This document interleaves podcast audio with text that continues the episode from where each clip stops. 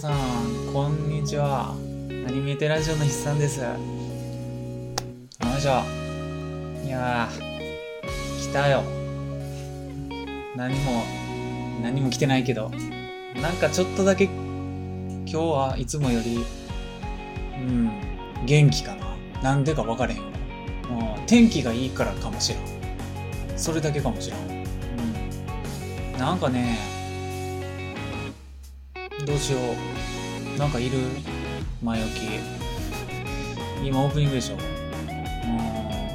ああ、もう一個、まあ、時事ネタ言うとしたら、あの、ちょっと、ね、数日前から、ちょっと一気に世界情勢が変わって、あんまりね、僕こういう真面目な話得意じゃないんですけど、さすがにどっかでね、大きいね、戦争がね、新しく始まるとかって、ね、なると、なんか宣戦布告やらなんやらってなるとね、なんとなく気になっちゃいますよね。う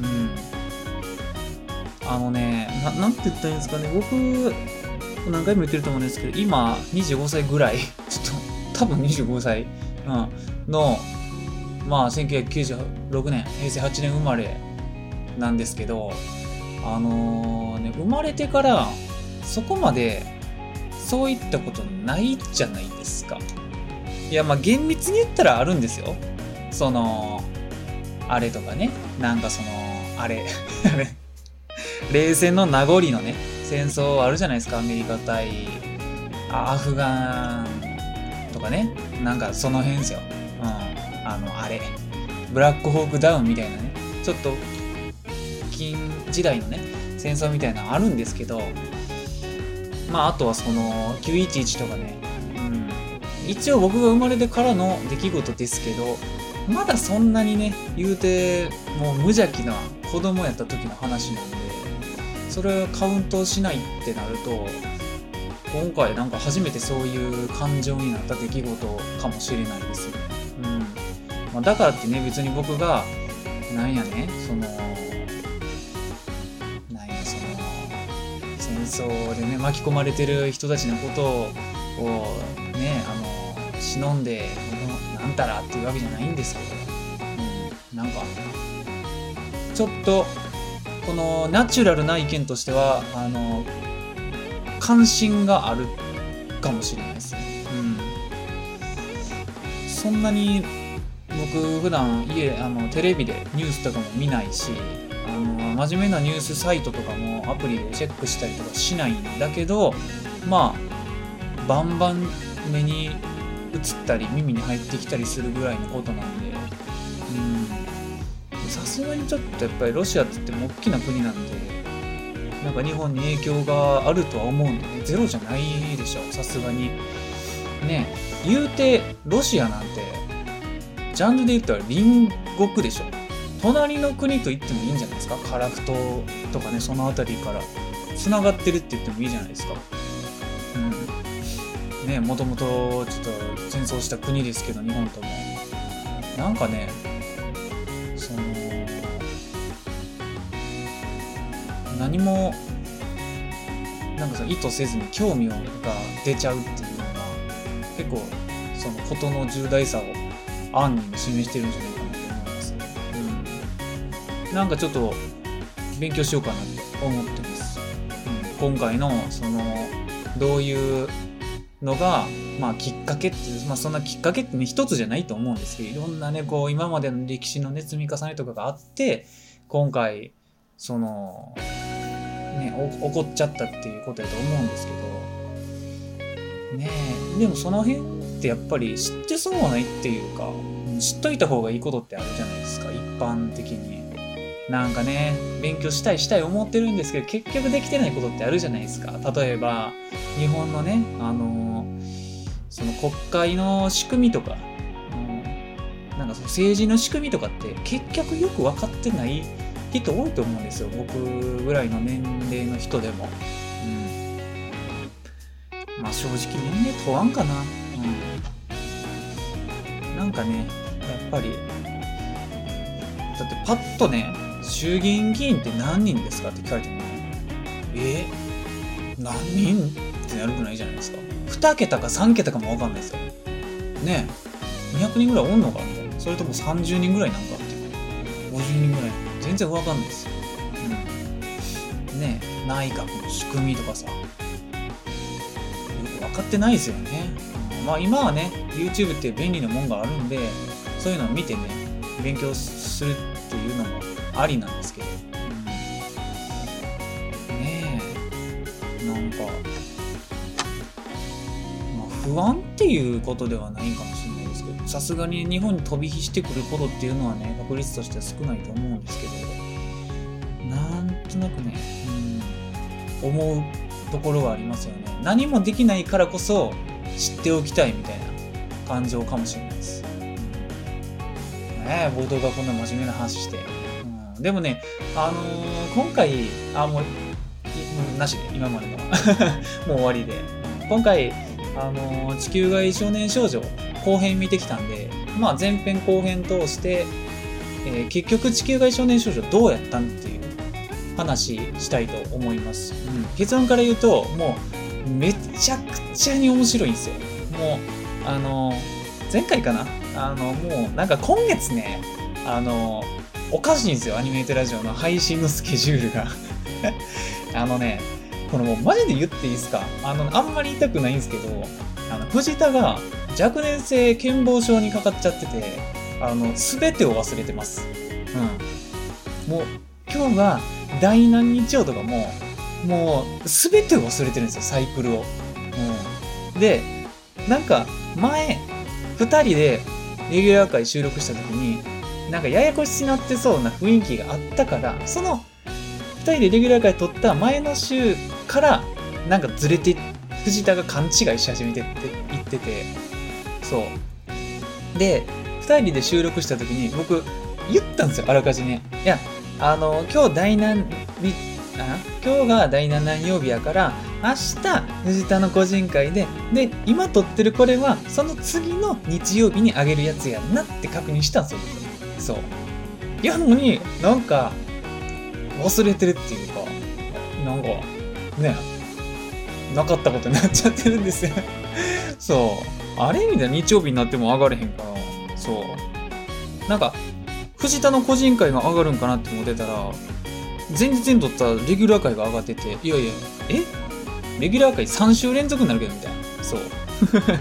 そう。で、なんか、そう。で、まあ、結局個人会収録する時間がなくて、あの、テレコにしたんかなみたいな。今週先にレギュラー回上げて、来週、藤田の個人会上げて、僕の個人会なんかなって思ったら、藤田の個人会がもうなんかあ上がんなくて、え？どういうこと？ってなんか LINE したら、あ？そういうことか？みたいな。なんか LINE 来て、俺だって言うたやんみたいな。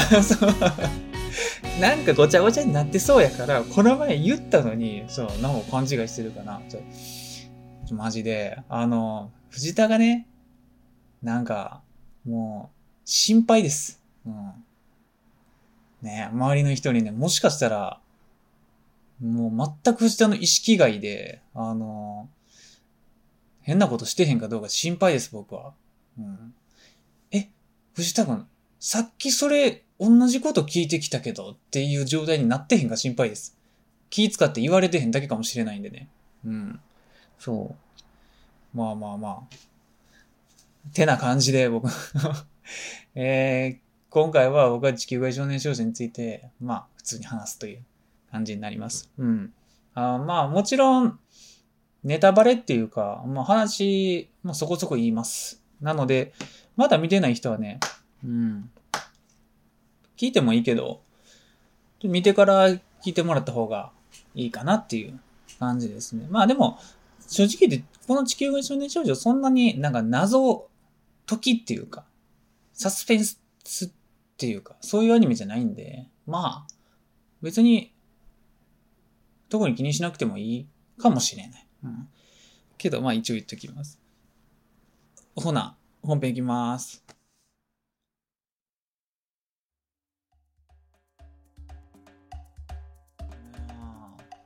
まあ結構ね、あのー、これはあれかな。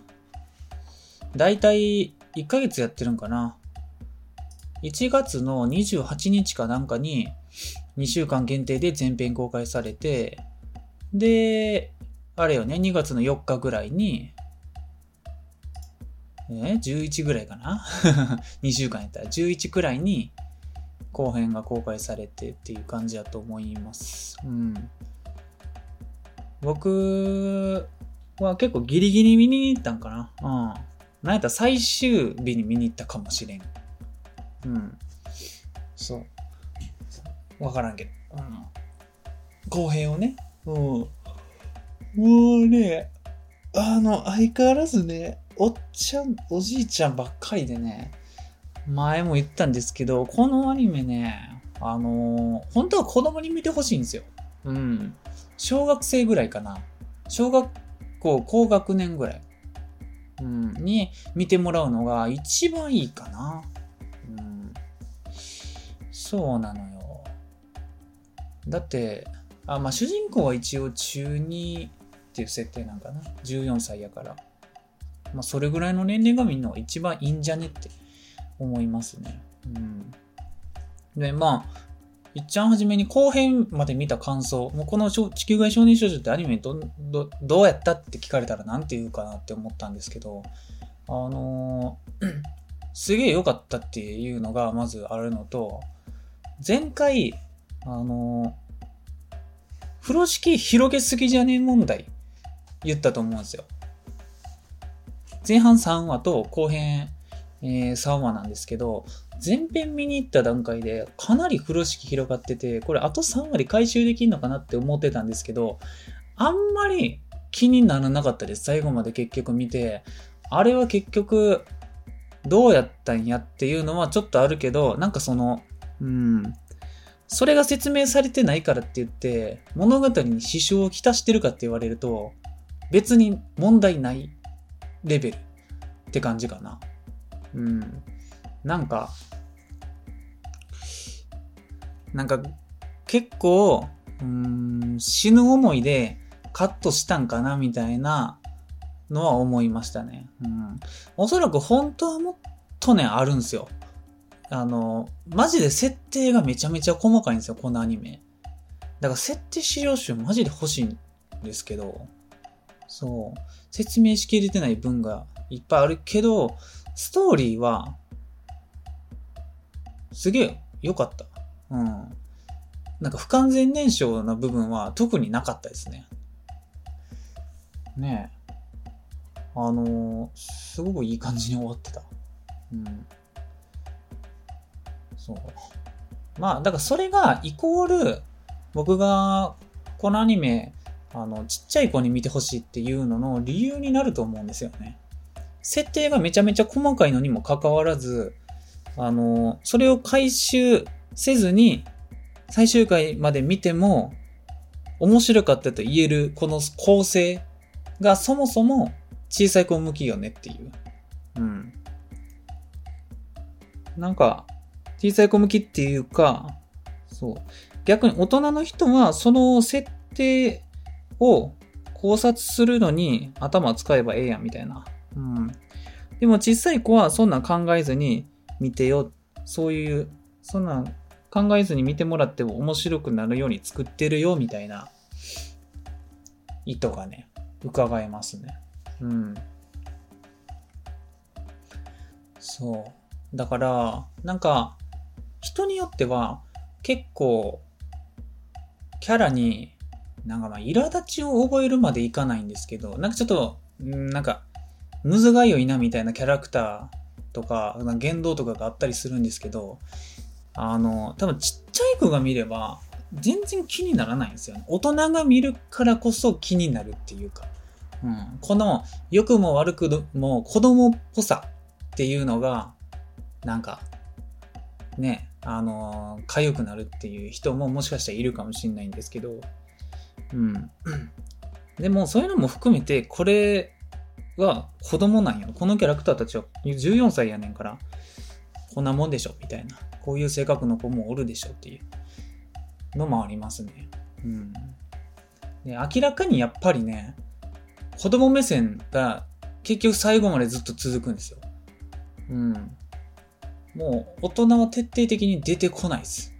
うん、大人の助けを借りるシーンとかないですね。もうずっと終始、子供だけで解決。子供だけでもう立ち向かっていくっていう感じですね。ね、それがやっぱりいいですよね。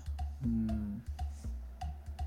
やっぱりどうしても大人が入ってきちゃうとね、なんか違う話になってくるんでね。そうね。うん。ずっと、この宇宙ステーションの中の話やしね。最後、最後まで。うん。最後の最後で地球の場面がね、映るけど。そう。子供目線なのがいいわね。うん。なんか、あと何やろちょっとね、あの、前の放送ってどこまで言ったか全然覚えてないから、もしかしたら、あの、だだかぶりしてることあるかもしれんけど、ちょっと勘弁してくれ。うん。で、あのまあ、いろんなね、ネットの記事とか見て、あ、それ、それ確かに思ったわっていうのが、あの、このアニメね、ジャンルがマジで不明です。うん。一応、めちゃくちゃ遠くから薄めで見たら、まあ、SF もの？みたいな SF ものって範囲広すぎない広すぎるじゃないですか。そう。だから本当はもうちょっと絞りたいんだけど、うん、要素が多すぎて一つに絞れないんですよね。うん。だから、円グラフみたいなんで表すしかないかもしれへん。そう。なんか、宇宙何パーセント、SF 何パーセント、で、サバイバル何パーセント、アクション何パーセント、で、サスペンス要素少しありみたいな。うん。そう。キャラクターの可愛さみたいな。うん。プリティみたいな。9と、9と5%みたいな。少しあるみたいな感じよね。うん。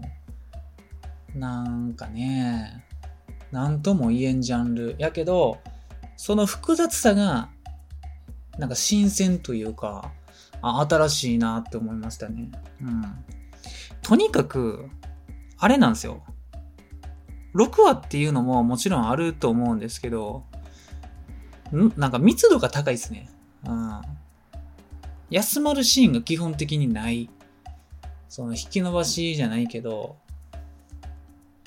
ストーリーが進んでないなっていうシーンとかほぼなかった記憶ですね。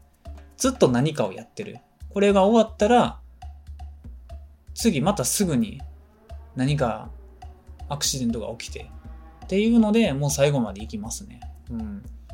でその目が目まぐるしいね、転換の中で、あの、隙間に、その、設定みたいなのが明かされていくんで、結構やっぱりね、置いてかれるんですよ。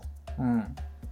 置いてかれるっていうか、そこはスルーしてもいいんかなっていうところを追いかけようとすると置い置いてかれます。うん。なんかちっちゃい子が見てたら、あの、かっこいいだけで、スンって あの、通り過ぎるものを、これは一体どういう仕組みなんやみたいなので、立ち止まっちゃうと置いていかれますね。ああ、そう。だから、うわ、これ、この機械かっこええって言って、もう、通り過ぎていくようなね、見方が、おそらくちっちゃい子はすると思うんで、うん。まあ、そういうのもやっぱありますよね。うん。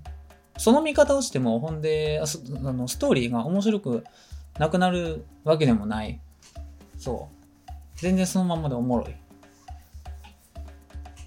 のがいいっすね。うん。そう。なんかね、あとね、サスペンスってちょっと言ったと思うんですけど、後編ね、まあ、前編から若干予想はしてたんですけど、まあキャラクターの一人がね、ちょっと、なんか不穏なことをし始めるんですよ。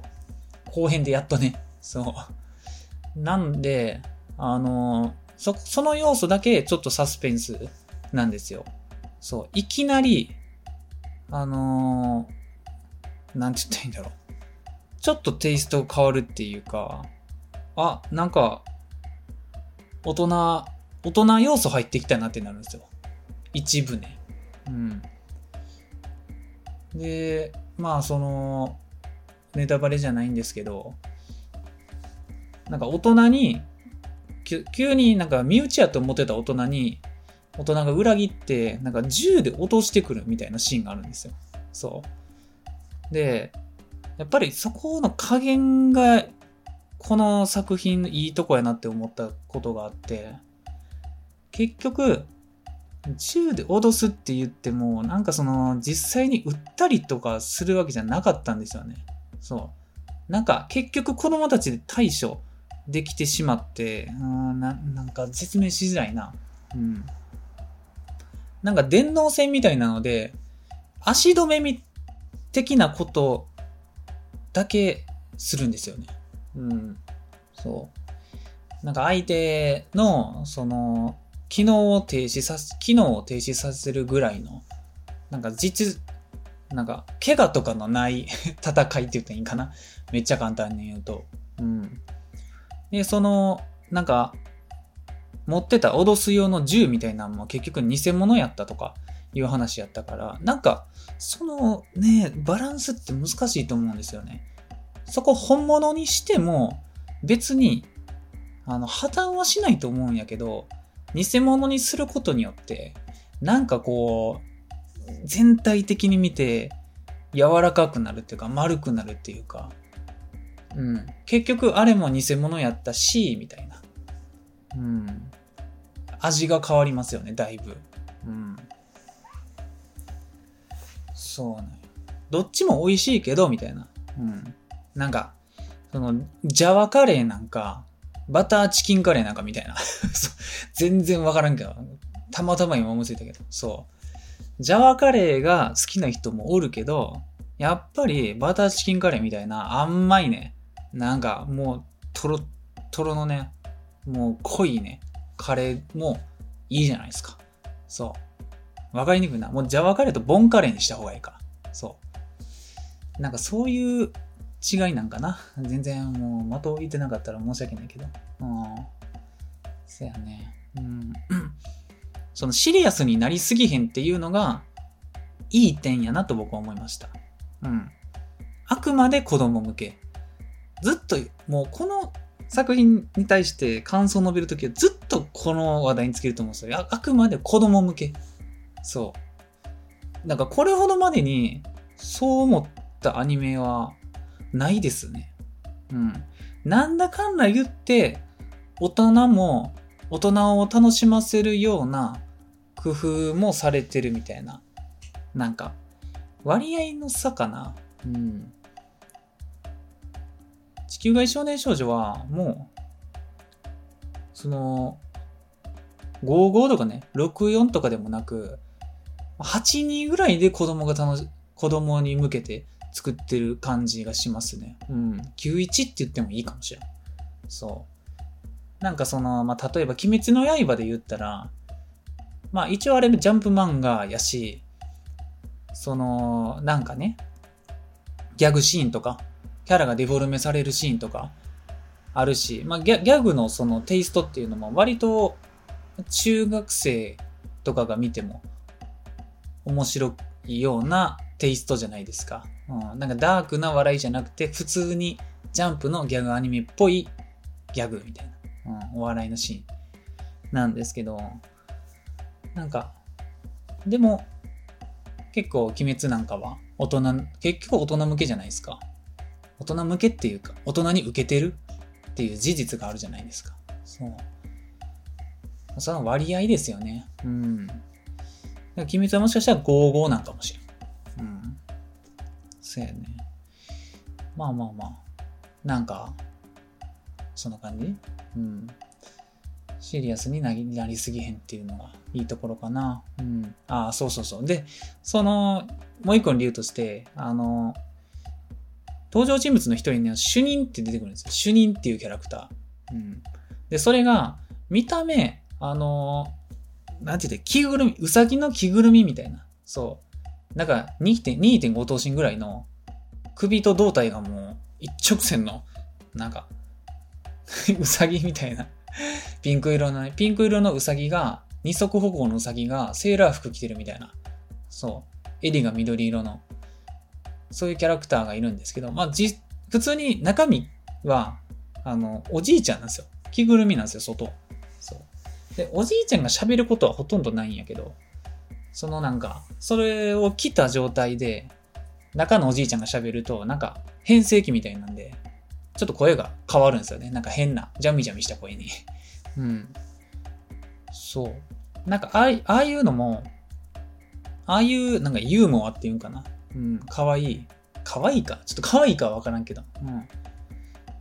キャラクターを出すっていうのも、ある種なんかその、緩和じゃないけど、ボンカレーにしてるな、みたいな。うん。要素ですよね。あれが出てくるシーンっていうのも結構序盤なんで、2話ぐらいかな。2、3話で出てきたと思うんですけど、なんかその結構ヤバめ、一番最初の一番絶望的な状態ほんまにこれ子供だけでなんとかできるんかみたいな。子供だけでなんとかできる状況じゃなくねって思ってる時に、まあ救済措置じゃないけど、なんて言ったらいいのその、なんかな、無理のない範囲で、状況を打開できる要素ですよね。この主任っていうのは。うん。まあいろいろ主任もね、背景があるんですよ。もともとこの船を作ったけど、なんか今はちょっとなんか変な役割になってるみたいな、うん、あるんですけど、うん、なんかね、あのキャラクターもいい味出してたなって僕は思いますね。うん、電脳コイルでもそういうキャラクターおるんですよ。うん、ねえ。電脳コイルの話僕前あんまりしたか覚えてないんですけど、結局電脳コイルとのね、比べちゃう部分いっぱいあるんですけど、あの、結論から言うと、電脳コイルよりかは地球外少年少女の方が僕は好きでしたね。うん。なんでかというと、電脳コイルはやっぱりね、ちょっと暗すぎる。なんか、あんまり希望のあるシーンっていうのが思い出さない。うん。内容は結構面白かったんですよ。そう。でもね、なんかね、ちょっと、やっぱり暗い、薄暗い。黒じゃないんですよ。電脳コイルって。なんかね、グレーっていうか。うん。ちょっと濃いめのグレーなんですよ。なんかね、それがね、印象に残ってますね。そう。でも、ね、あの、電脳コイルの中でも、ちょっと名前忘れたんですけどね、なんか可愛い、なんか、可愛くないか？なんかね、可愛いって言っちゃうと、これ可愛くなくねってなるんですけど、その可愛いポジションのキャラがおるんですけど、マスコットって言ったらいいんかな？そう、マスコットや。うん。マスコット的なね、ポジションのロボットとか、なんか犬とかおるんですけど。うん。ああいうのがね、ちょっと緩和させてくれるみたいな、そういう手法がね、この監督なんか好きなんかね。うん。そう。あとはね、うん。で、こっからね、ちょっとあの、作品の設定っていうか、まあ、考察的な話になるから、内容知らん人は何言ってるか分かんなくなるターンになります。うん。一個がね、うーん。あの、インプラントの話ですよね。主人公の、あの、相模東也くんと、この可愛い子、木の葉、七瀬米木の葉ちゃん、うん、は、そのインプラントっていう、なんか、機械なんかな？うん、なんか、が頭に埋め込まれてて、それが、まあ、だいぶ良くない状況で、まあ、おそらく数年後には死んじゃうよみたいな。うん。めちゃくちゃはしょったけど。そう。ね。まあ今白血病になってるぐらいの感じなんかな。うん。全然違うかもしれんけど。そのインプラントっていうものの絵の説明が結局最後まで明かされることはあんまりなかったですね。うん。説明っていうか、インプラントってこういうものですっていうのは見てたら、まあ、なんとなくはわかるんですけど、物語の中盤ぐらいから、このインプラントっていうのが一体何のために、あの、なんて言ったんや、その、埋め込まれたかっていうのが、を考えるシーンみたいなのがあるんですけど、それがね、答えが結局ないんですよね。うん。もしかしたら、よく見れば、こういうことをでしょうみたいなのがあるんかもしれないですけど、僕はなんか、そこがあんまり解決できへんまま終わっちゃった。そう。だから勝手に自分の中で考察するしかないんかなって 思ったけど。うん。でもね、難しいんですよ。まだ導き出せてないんですけど、これも見た人に向けて話してますよ。あの、最後に、このはちゃんが、あのー、あれなんて言ったんや あれなんて言いました ?S、S コードみたいな。なんかあの、セカンドセブンと会話するために、なんか魔法陣みたいなのに手触れて、なんか覚醒するじゃないですか。テレパシーみたいな。ニュータイプになるじゃないですか。そう。ニュータイプになるんですよ。ニュータイプになって、あの、まあ、結局、セカンドセブンは頭が良すぎて、あの、すべての未来をね、予測してましたと。そう。だから、この、あの、そのニュータイプになるためには、ニュータイプに逆に分かりづらいな。あのー、通信できない状態でセカンドセブンと会話するためにはインプラントの力が必要やったんですよね。あれって。確か。違ってたらごめんなさい。そう。だから、そういう状況になるのも見越して、インプラントをめでたん？っていう話にならないですか？うん。どうなんやろ？僕は勝手にそう思ったんですよ。うん。だから梅なんかなみたいな。うん。他に方法なかったんかって言われたら、ちょっと微妙ですけど。うーん、わかんないですよね。うん。そのインプラントの具合をなんか解く溶かすなんか暗号みたいなのもなんかセカンドセブンには受け継がれなかったみたいな言ってましたけどそ、そこら辺もあんまり解消できないまま終わった。うん。でも、特に物語に支障はない。うん。考え始めたらっていう話。うん。かな？なんかよくわかんないよね。まあ、一回ずつ見ただけなんでね。うん。もっと何週も見て、見てたらね、気づく点が結構あると思うんですよ、この作品。うん。立ち止まると。そう。まあ、初感って感じかな、今日は。うん。うん。まあだから結局その最後、その、あれ何やったっけ？なんか、結局このコノハちゃんはセカンドセブンと、まあ同化っていうか、同化みたいなのしちゃったから、コノハちゃんも未来が見れ見えるようになって、その未来やと、自分はこのまま死んじゃう。なんかセカンドセブンと融合みたいなして、なんか意識が戻らなくなるっていう未来やったけど、その、東也くんも一緒にニュータイプの世界入ってきて、まあ電脳世界かな。うん、電脳世界に入ってきて、ちょっと、まあその、綾波ですよね。綾波と新宿みたいな、なんかこう、引き出すんですよね。こっちに連れ戻すみたいな。綾波、来いみたいな。そう。新劇場の上であったじゃないですか、あのシーン。そう。歯か。歯の最後よ。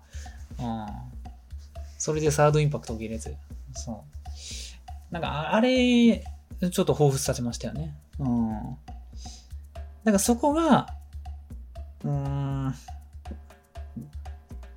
そこの判断が、あの、セカンドセブンには分からなかった箇所みたいななんか、あこう難しい。誰か助けて？言語化してくれへん。うん。あれ、結局何やったんやろうね。うん。難しいね。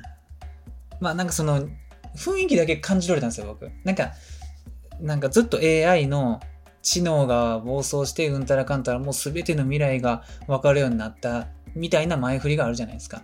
だけど、結局、あのまあ、起こってる事実から、事実からだけでね、考えると、コノハも自分が死ぬっていう未来を共有したわけですよ。セカンドセブンと。やけど、結局最後助かってるじゃないですか。東也くんのおかげで。そう。だから、なんかその AI の予測を変えたってことですよね。うん。そこだけが唯一不確かやったとこ。で、なおかつ、あの、セカンドセブンが予測してたのとは逆のね、結末になったっていうのが、うん、なんかその、AI だね。まあ人間としての、なんていうね、存在意義じゃないですけど、うん。っていうものを、まあ暗に言ってるだけなんかなぐらいの、ふわっとした感じですね、僕は。うん。そう。で、あとね、今何分やあれだけ言いたいんですよ。えー、っと、ああ、もう36分。うん。ちょうどいいかな、今回は。あれなんですよ。えー、物語のどっかで、月生まれの子供が10人ぐらいおって、で、あのー、5人は、あ、じゃあ15人おったんやったっけな。15人おって、10人は生まれてすぐに死んじゃったよ。そう。で、残った5人にインプラントを埋め込んだんだよ、みたいな。そう。で、あのー、その、まあ、残った5人、そのインプラントを埋め込まれた5人のうち2人っていうのは主人公の東也くんと、この、このはちゃんじゃないですか。うん、で残りの3人の話ってありましたっけ？なんか、あんまり、その辺前半ね、覚えてないっていうか、さらっとほんまにセリフ、ワンフレーズで説明されただけやったと思うんで、全然覚えてないんですよね。うん。で、そこに対して、やっぱりみんな思うかもしれないんですけど、あのね、最後、その、登場人物、子供5人、東也くん、このはちゃん、あと、なんか、透かしてる同い年ぐらいの男の子、で、みなみなみーなと、あとメガネかけてる男の子。そう。5人が、あの、謎のメールを受けて、その指定された場所に行くじゃないですか。うん。で、そこで、あの、そのメールの件名が地球外少年少女タチエなんですよ。うん。だから、何が言いたいかわかります？その地球外少年少女タチエってその5人に向けて言ってるんやったら、その、東也くんとコノハちゃん以外の3人も地球外少年少女なんかなっていう思考になるじゃないですか。そう。で、3人ってちょうどそのインプラント埋め込まれた生き延びてる子供の数と合うじゃないですか。2たす3で5じゃないですか。そう。だからなんか、もしかしたら、この磯光夫監督の頭の中では、もっとね、複雑な背景、設定があって、もしかしたらこの、東也くんとこのはちゃん以外の3人も、月生まれの子供でインプレンインプラントが過去に埋め込まれたんじゃないんかなって思ったり、思わなかったり。うん。そう。なんかその、東也くんとコノハちゃんだけはインプラントが残ってるっていうのも、まあ、その偶然なのか、もしくはその初代の、えー、セブンが、そ、そこすらも計算してやってたんかもしれないじゃないですか。うん。特にこの、東也くんと、このはちゃんの、に埋め込むインプラントだけ、頭の中に残るようにしようみたいな。他の3人は解けてもいいわ、みたいな。うん。それはね、どういう選別でその2人を選んだかっていうのは、わかんないです。そこは全く説明がないと思うんで。そう。ただ、まあ、一つもしかしたら関係するかなっていうのが、あれですよね。あの、その、東也くんとコノハちゃんの両親は、セブンの開発に関わってるっていうところなんですよね。うん。だから、まあ、あるとしたらその辺が噛んでくるんかなっていう感じ？感じかな。わかんないっすよね。あのね、この作品予想以上に考察のしがいがあるんですけど、やっぱあまりにも、そのターゲットが違うっていうか、うん、なんか、邪推っていうか そこを深くしてええんかなみたいな。深く考えてええんですかいいっていう思いもある。うん。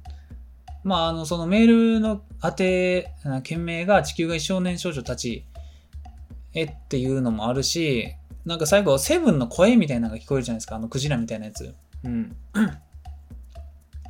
でそれが、まあ、あの、東也くんとこのはちゃん以外にも聞こえてるっていうのは、もう、なんかもはや確し、確信っていうか、確定的っていうか、うん。な気がしますよね。わかんないけどね。うん。結構ね、いろんな問題残ってんすよ。そう。例えば、あの、ジョン・ドーのこととかね。だからその NASA さんが、ジョン・ドーの一味やったっていうのわかるんやけど、なんか、結局ジョン・ドーって何がしたかったんっていうのもわかんないじゃないですか。うん。なんかそのセブンポエムと一緒に同じことをしようとした地球の人物みたいな、地球の集団ハッカーみたいな描かれ方してますけど、実際、ジョン・ドーの一味が映るシーンってないんですよ。うん。もう強いて言うならスパイとして活動してた NASA さんだけなんですよね。うん。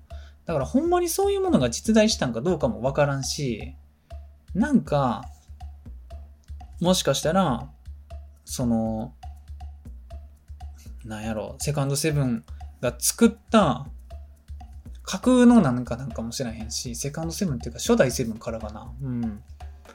からかわからんし、もしかすると、その、国連が作った架空の何かなんかもしれへんし、わかんないんですよね。うん。まあだからあと国連つながりで言うと、結局、国連 UN2 でしたっけ？っていう名前やったと思うんですけど、まあちょっとめんどくさいんで国連って言うんですけど、国連のポジションっていうか目的もよくわからない。うん。僕ね、一番謎なのが、一番最初に、水星に向けて、核撃った。で、それが、なんか、それが、爆発して、爆発したけど、その破片が、あれですよね、宇宙ステーションに当たってっていうところで、サバイバル始まるんやけど、その核を撃ったことに対しての報告っていうか連絡みたいなのが、確かその、その宇宙ステーション？今回のその舞台ですよね。うん。にはなかったっていうのと、なんか、終始不穏なんですよね。なんか連絡手段が文字だけなのとか、なんか急に連絡取られへんくなったりとか、なんか不穏じゃないですか。ずっと。そう。まあメタ的にね、作品を見るときのメタ的な目線として、そういう不安要素を最初にあった方が、なんかね、そのエンタメとして成り立つっていうのもあるんやけど、なんかそれにしたってよくわからないんですよ。うん。なんかね、謎なんですよ。うん。マジで誰か教えて。うん。なんか見ようかな。もう、これよかったら見見ますわ。考察を。考察サイトを。うん。ちょっとね、わからんこと多いんで。うん。あと、まあでも、そういう数々のね、謎の部分もありつつ、あるんだけど、結局最後まで見た感想としては、めちゃくちゃ良かったなってなるっていうのが、まあ、この作品のいいところかなって思いましたね。うん。謎なだけで、ハテナで終わることもあると思うんですよ。これ、話の組み方によっては。やけど、もうなんか面白かったなってなるのが、うん、いいっすね。なんかあとエンディングが良かったかな。エンディングっていうか主題歌って言ったらいいんかな。オープニングとか特にないんで。うん。各話の終わりに、あの、テーマソング流れるんですけど、その曲良かったっすね。なんか、あれって多分なんですけど、架空の言語で話してますよね。なんか日本語ではまずないんですよ。だけど、英語ではもちろんなかったし、なんか中国語でもないんですよ、多分。うん。だからなんか、その、なんなんやろ。こういう近未来のね、SF 的なテーマに合わせてるんかなとか、思ったり、思わなかったり。うん。なんか曲の構成もね、結構変わってますよね。なんか A メロ、B メロとかそういうのじゃなくて、ちょっと一続きの曲っていうか、うん。サビが一体どこになるんかなっていう うん。C メロ、これ C メロあるみたいな なんかよくわからん曲ですよね。でも、あの、綺麗な曲で、毎回、なんか流れるタイミング良かったですよね。うん。多分あれ、ネットフリックスで1話1話見てたら、一回も飛ばすことなく見るタイプのエンディングやな。うん。そのくらいかな。うん。まあ、なんか、強いて言うなら、その、地球に帰った後に、まあ帰るっていうか、地球に、最後ね、ラスト地球行った後に、登場人物5人とも全員なんかすごい地位を築いてるじゃないですか なんか3人でベンチャー企業を立ち上げてめちゃくちゃ成功したり、まあもともと1人インフルエンサーでわけわからんぐらい資産持って、なんか資産家になったり、なんかノーベル賞みたいなのもらってたりとかするんですけど、その辺がなんか、なんやろね。ちょっと、やっぱりその辺も子供向けかなって思いましたね。うん。そう。いや、そんなアホなみたいな この南ナミーナはまだちょっとわかるよっていう。でも、なんかそこまでの資産家になるかって言われたら微妙じゃないですか。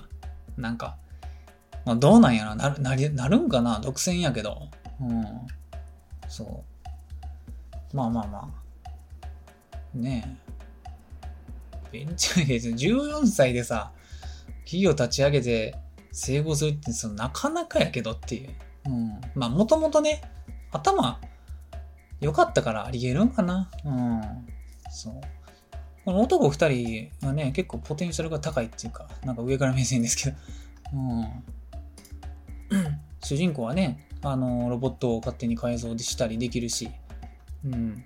この、もう一人の透かした男の子、筑波太陽くん。太陽くんは、あれやしね、あの、14歳のくせに、あの、ホワイトハッカーとして活躍してるし。ともと頭がいいからいけたのかな。まあまあまあ。うん。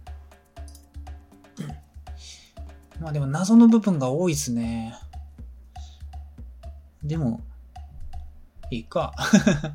なんかね、機会があったらね、設定資料集とか見て、ちょっと深めれたらいいかなって思います。うん。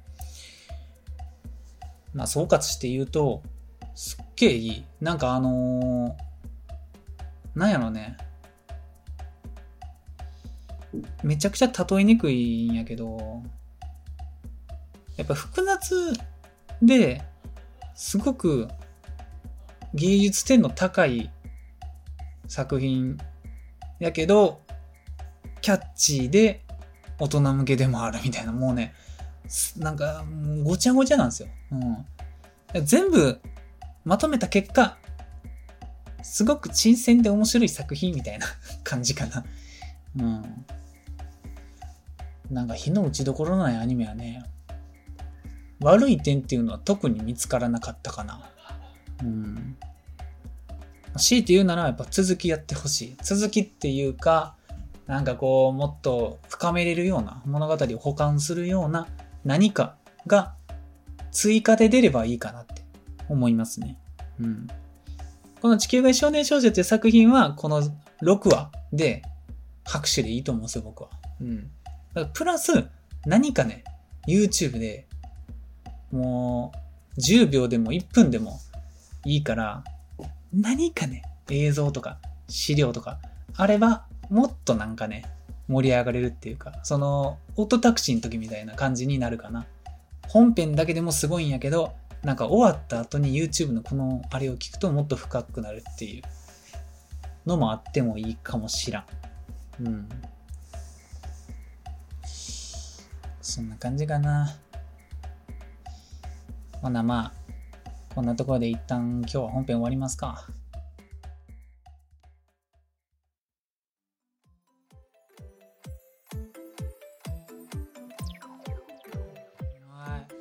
疲れ様です。いやー、こんなもんかな。ちょうどいいやん。1時間ないぐらい。いつもこれくらいを目指したいね。うん。まあでも、なんやろ。なんか外がうるさいな。うん。ちょっとでも、こういうね、やっぱり地球が少年少女みたいなね、アニメ、僕好きですね。好きですね。なんか、口調がおじいちゃんみたいやけど。なんかね、やっぱりね、惹かれるものがあったんですよね、このアニメにもともと。うん。すげえ面白そうやなって、ずっと思ってた。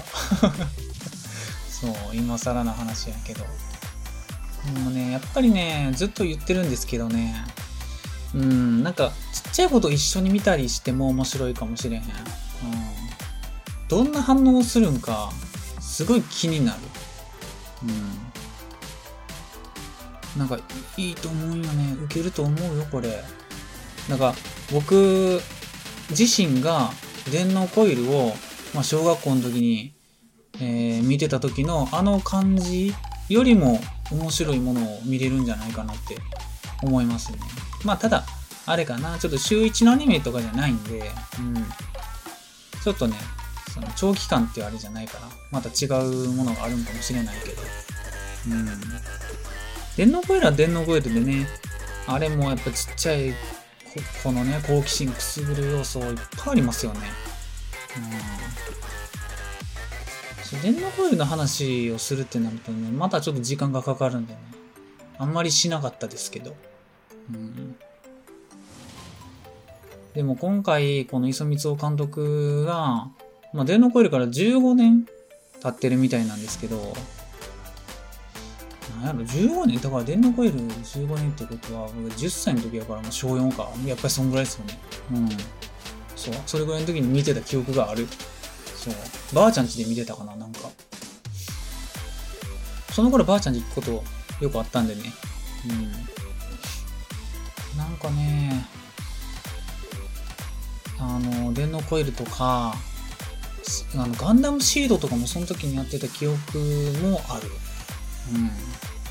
そのぐらいかな？うん。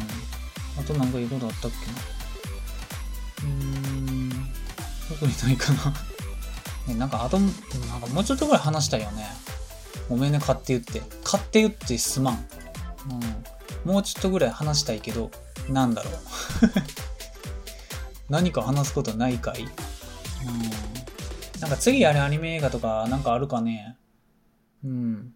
多分あと数日中に、えっと、あれ見に行くかな？宇宙戦艦ヤマトの後編見に行くと思うし、あの、あれを見に行きたいね。えー、あれ。銀英伝。銀英伝の映画見に行きたいね。